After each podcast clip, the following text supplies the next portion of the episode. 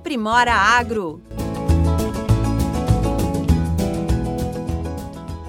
Com a queda na demanda por produtos alimentícios em lojas físicas e na alimentação fora de casa, muitos produtores rurais ainda enfrentam os prejuízos provocados pela pandemia. E para encontrar soluções no escoamento da produção, o que não parou apesar dos contratempos, o Sebrae São Paulo preparou a série Aprimora Agro. Neste episódio, vamos falar sobre a diversificação dos canais de venda os empreendedores do agronegócio não podem mais se limitar a vender em lojas físicas. Além do distanciamento social, o próprio comportamento dos consumidores mudou bastante com a pandemia. O hábito de comprar sem sair de casa ganhou força também entre os alimentos. O gestor estadual do agronegócio do Sebrae São Paulo, André Ricardo Silva, comenta esse movimento e ressalta que até mesmo empresários mais antigos aderiram ao processo. A venda por aplicativo, principalmente, né, até porque o celular acabou sendo, né, é uma ferramenta que está na mão de todo mundo, então se fortaleceu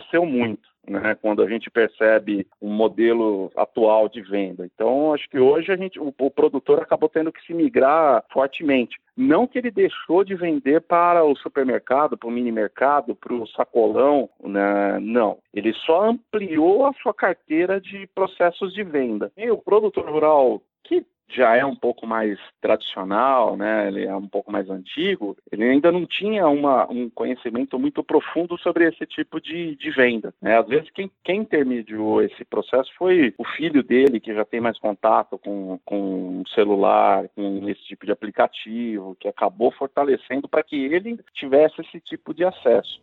A diversificação de canais de venda também se aplica à comunicação. Uma estratégia completa deve incluir a relação com os clientes por meio das redes sociais. Interagir e falar sobre a empresa e os seus produtos no Instagram, Facebook e até mesmo no WhatsApp ajudam a fidelizar os clientes. Enquanto isso, a venda pode ser convertida diretamente ou por meio de outros aplicativos, como detalhe o gestor estadual do agronegócio do Sebrae São Paulo, André Ricardo Silva. Ele pode é, se divulgar no, no Instagram, por exemplo, né, ou até mesmo no Facebook, que é uma, uma ferramenta né, de divulgação também, e uma rede social, não deixa de ser, porque quem está ali está vendo né, é, o, que, que, o que quer. É, e automaticamente ele está cadastrado num aplicativo desse. Eu acho que isso acabou sendo é, uma, uma questão complementa a outra. Divulgação numa rede social e automaticamente um cadastro num aplicativo desse. Depois de estabelecer os canais de comunicação e vendas, é importante mantê-los sempre em atividade. O empreendedor pode usar as mídias sociais para mostrar a qualidade dos produtos e a eficiência da entrega.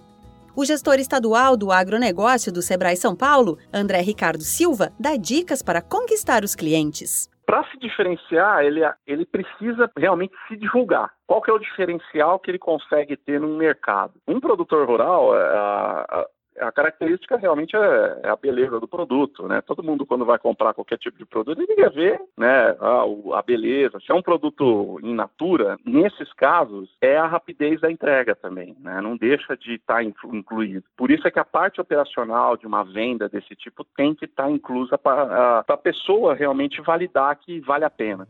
Agilidade na entrega e apresentação são os principais fatores para o sucesso das vendas online. É sobre isso que a gente fala no próximo episódio. Fique ligado nas redes sociais do Sebrae São Paulo para não perder nada. Esta série tem produção, entrevistas e edição de Pedro Pereira e locução de Alexandra Zanella, da Padrinho Conteúdo. Aprimora Agro